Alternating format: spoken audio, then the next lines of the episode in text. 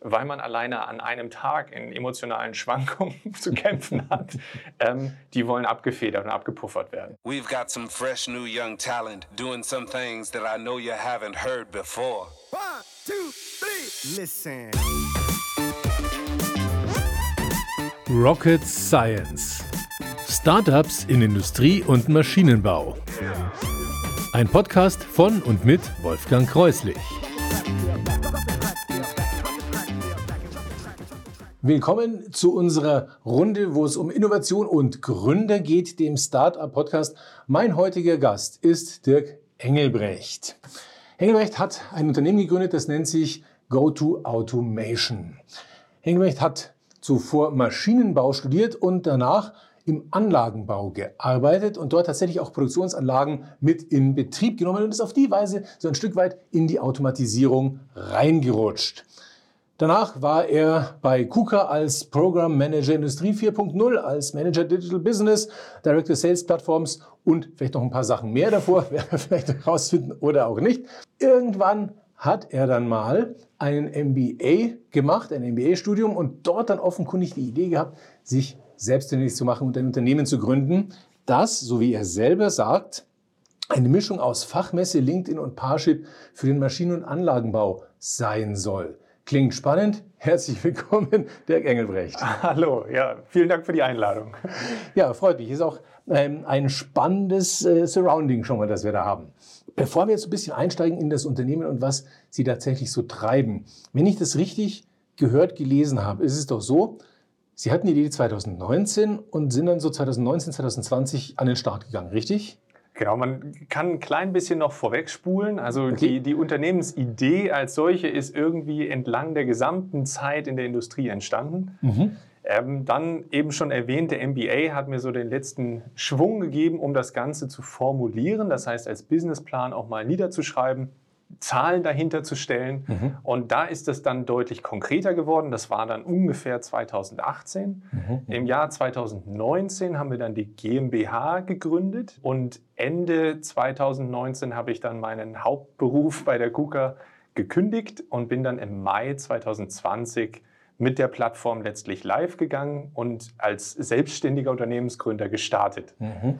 Und da bin ich nämlich bei dem Punkt. Äh, Anfang 2020 das klingt jetzt für eine Gründung nicht so als das Superdatum. Das war ja im Prinzip gerade so, als die äh, Pandemie mit voller Wucht gerade mal so reingeschossen ist. Wie war das? Ja, man kann sich, also jeder, der sich an den ersten Lockdown erinnert, der weiß, ich saß dann auch im Homeoffice, aber mit meinem eigenen Unternehmen. Ja. Äh, es war schwierig, natürlich Firmen äh, zu akquirieren, also grundsätzlich Vertrieb ja, ja. zu machen. Von daher war es, ich würde mal sagen, es gibt deutlich einfachere Zeiten, um ein Unternehmen zu gründen. Mhm. Und gleichzeitig war, äh, die Analogien wurden ja schon angesprochen, es ist ein Plattformgeschäftsmodell, ein digitales Geschäftsmodell. Mhm. Das heißt, die Pandemie hat auch durchaus eine gewisse Aufmerksamkeit auf die Notwendigkeit solcher Geschäftsmodelle gelegt. Mhm. Also deswegen mhm. ist es Fluch und Segen zugleich.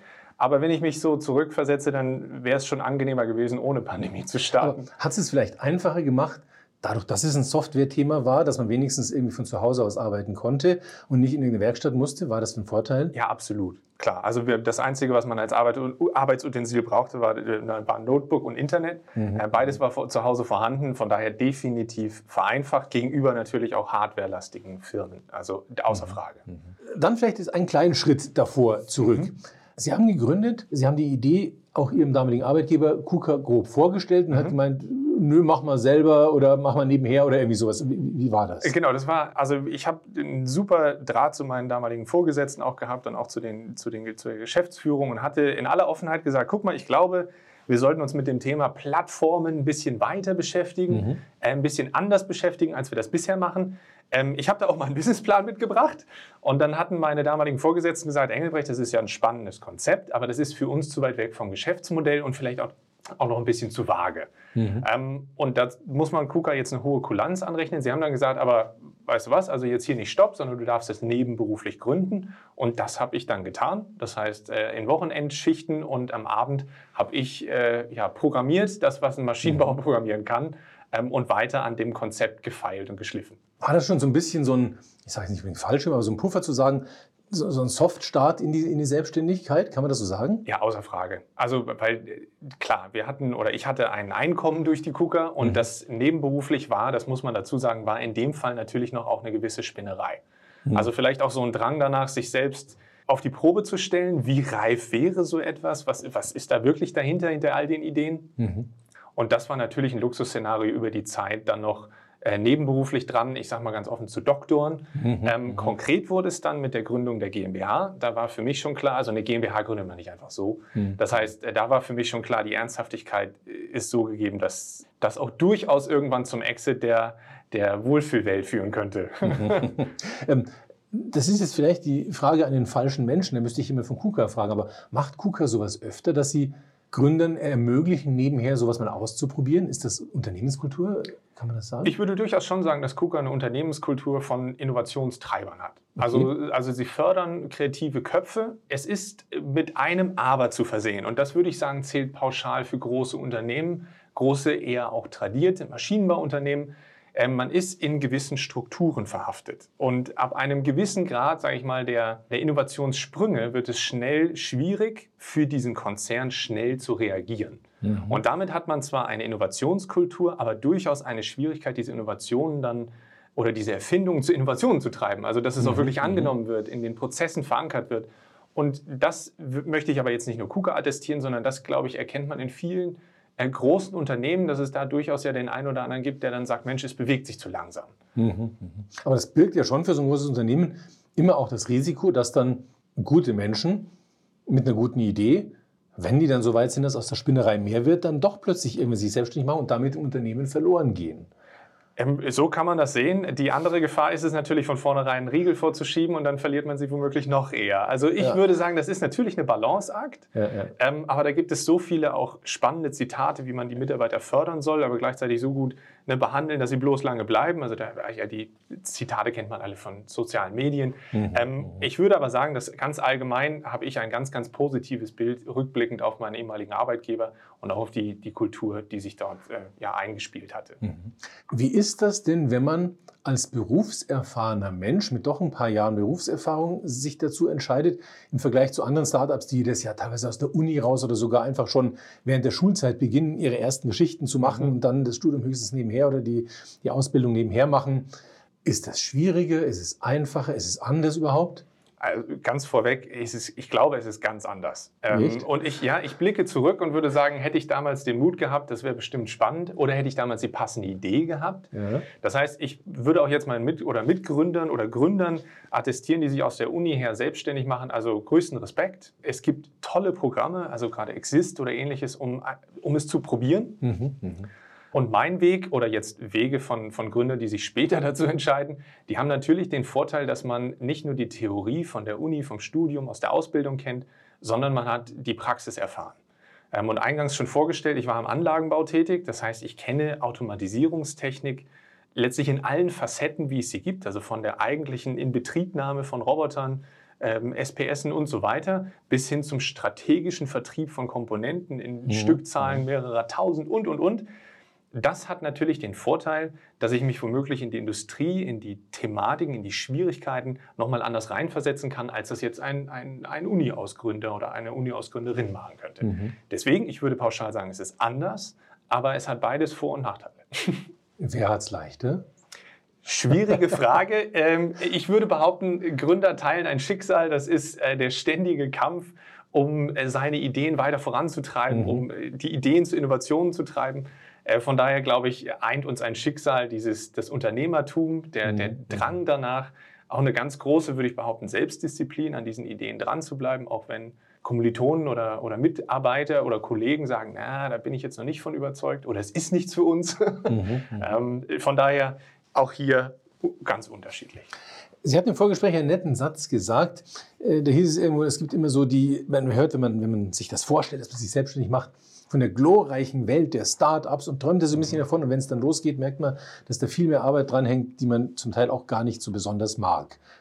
Wie äußert sich das? Ja, ich würde behaupten vorweg mal, dass dieses Start-up, also jede Unternehmung, die neu gegründet wird, ist ja per se eigentlich auch eine Form von Start-up. Ja. So, dieses Wort Start-up bringt aber mit sich, dass es irgendwie hip und cool sein muss. Und ein Start-up ist äh, immer risikoreich und ist immer.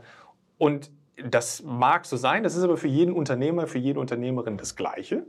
Und was auch hier wieder alle eint, ist, dass Unternehmertum bedeutet, dass man zum Beispiel auch die Buchhaltung machen muss. Damit fängt es ja mal an. Und das klingt jetzt so trivial, aber das bedarf Zeit. Und jede Stunde, die man am Tag ja. hat, muss man abwägen und einbringen und priorisieren. Und das ist ein Prozess, da würde ich sagen, ähm, ganz am Anfang, die wenigsten Aufgaben sind alle, die man mit der gleichen Leidenschaft mhm. vorantreibt, mhm. sondern man hat natürlich das, was man gerne macht, an der Idee arbeiten, auch mit Kunden arbeiten. Aber es gibt Prozesse, die muss man etablieren, die muss man aufbauen. Und das kommt einher. Für jeden Startup-Gründer, für, jede, für jeden Unternehmer, Unternehmerin ist das das Gleiche. Und ich würde behaupten, für allesamt nicht immer gleich einfach. Wie ist es bei, äh, es gibt diesen netten Spruch, ein Selbstständiger ist jemand, der selbstständig arbeitet. Mhm. Ist das so? Wie viel Zeit muss man, wenn man gründet, investieren? Vielleicht auch mehr, als man es als Angestellte getan hat. Und wie lässt sich das mit dem Privatleben, das man im Zweifel auch hat, Freunde, wo man die Familie, was auch immer, mhm. äh, wie lässt sich das in Einklang bringen? Es ist eine ganz große Form von äh, Disziplin, würde ich behaupten, die dazugehört. Also auch da dieses Selbst und ständig, das würde ich unterschreiben, gerade mhm. am Anfang alle haben, oder ich, ich habe die Hoffnung, dass das irgendwann mal weniger wird, also dass man die Stunden dann doch mal auf eine normale Stundenwoche reduzieren kann.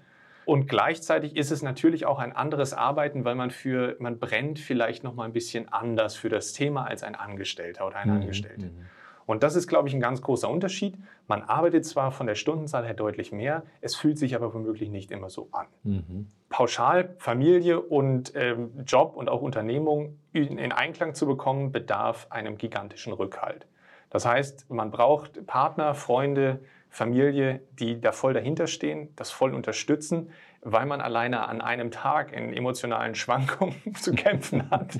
Die wollen abgefedert und abgepuffert werden. Ja, und das bedarf ja, ja. auch vieler Gespräche und einfach Motivationsreden. Und deswegen kann ich nur hoffen, dass die Gründer und Gründerinnen, die dann jetzt auch zuhören, einen entsprechenden Rückhalt haben, weil das kann ich aus eigener Erfahrung sagen, ist Gold wert. Warum haben Sie gegründet? Der eigene Chef sein, Ideen so umsetzen, wie man sie sonst nicht konnte, reich werden, unermesslich? Oder was ist so die, das, die treibende Kraft? Ja, die treibende Kraft in dem Fall ist es, dass ich, dass ich mich in diese Idee und in dieses, in dieses Konzept so reingelebt und reingearbeitet habe, dass ich es auf die Probe stellen musste. Also mhm. es gab für mich mhm. keine Option, irgendwann rückblickend zu sagen, vielleicht hätte es doch geklappt oder schau an, jetzt hat es jemand anders gemacht. Das mhm. heißt, ich war von der Idee so überzeugt, dass ich das auf die Probe stellen musste und wollte. Und ich rede auch nicht um den Brei herum. Unternehmerischer Erfolg ist natürlich Ziel des Ganzen. Ich plane nicht mehr 150 Autos zu kaufen, aber unternehmerischer Erfolg für mich ist es, dass diese Firma groß wird, wächst, gedeiht und einen entsprechenden Einfluss auf die Industrie nimmt. Das ist für mich der Erfolg, auf den ich abziele. Mhm. Und natürlich kommt damit einher, dass man sich sein Leben auch finanzieren kann. Also das ist, muss, sollte auch jeder Gründer, jede Gründerin für sich, glaube ich, als Ziel sehen. Legitimes Ziel, genau. ja, keine Frage. Aber das war der Kern, denke ich. Mhm. Bevor wir die Idee, die so ein bisschen immer wieder mhm. durchblitzt, genauer uns äh, anschauen, eine Sache, die für Startups immer noch wichtig ist, vorneweg, das Geld. Mhm.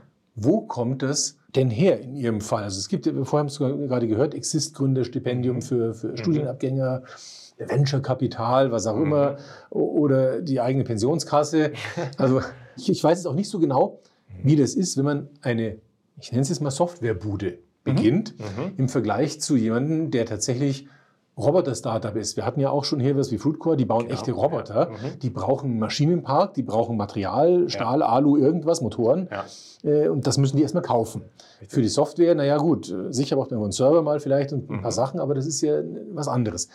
Wie viel Geld ist das oder wo kommt das her in Ihrem Fall? Mhm. Also in dem Fall ist von Vorteil, wenn man zumindest in den Positionen ein wenig was beiseite legen konnte in seinen vorigen Rollen. So, das habe ich mhm.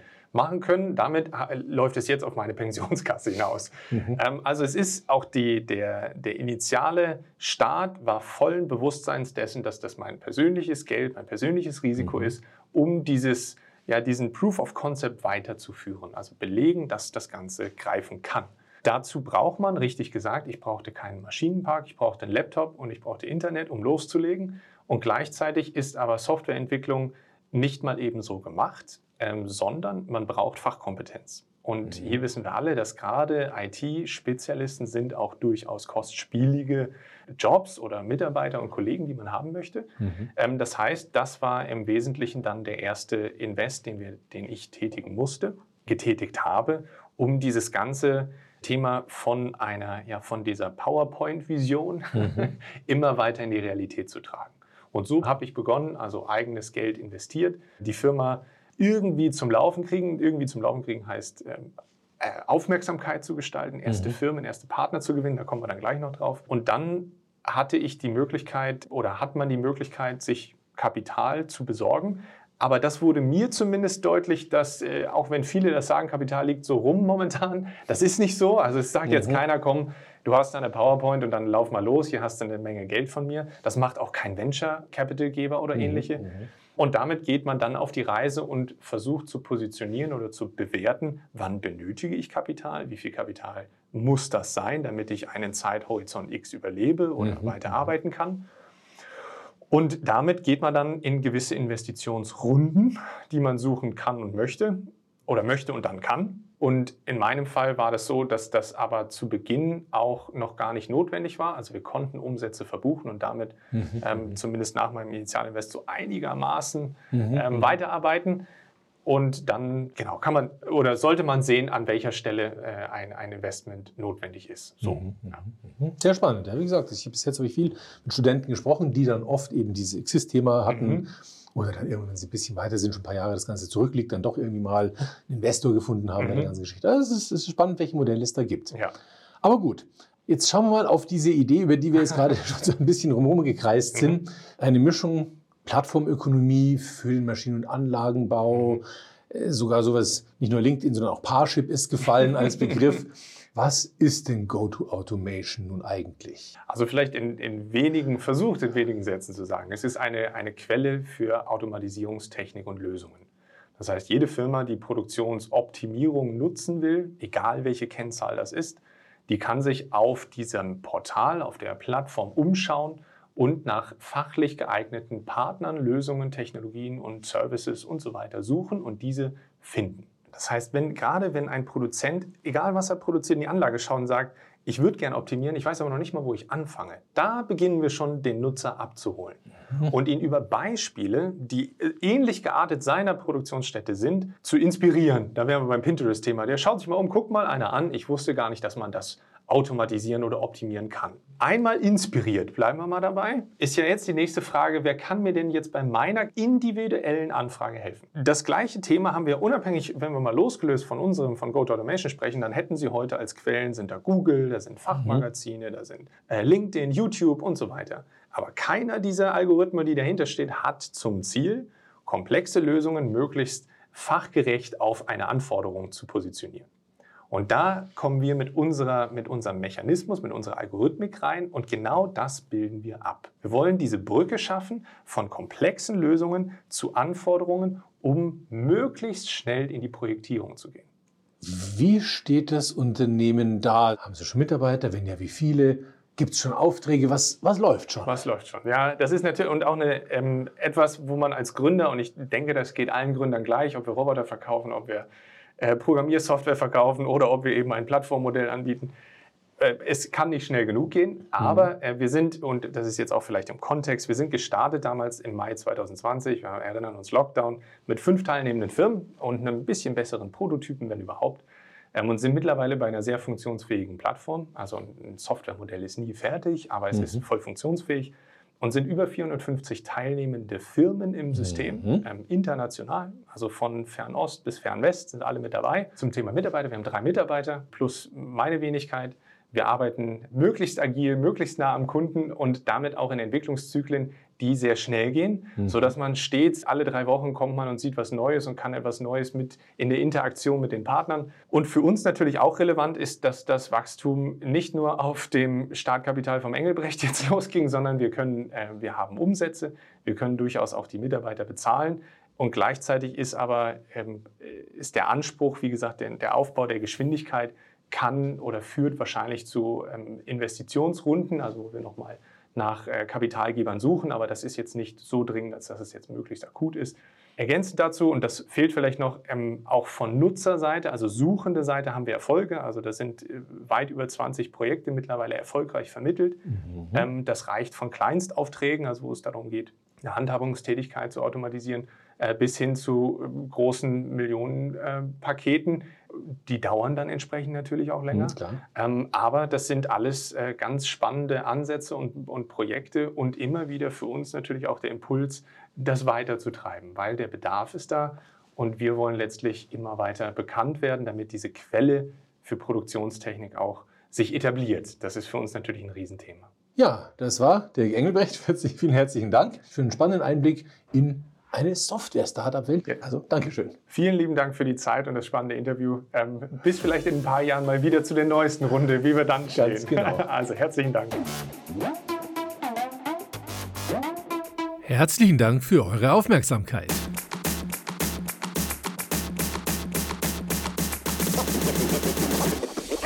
Wenn euch der Podcast gefallen hat, denkt über ein Abo nach. Und vergesst nicht, das SBS-Magazin auf LinkedIn zu abonnieren. Tschüss, bis zum nächsten Mal.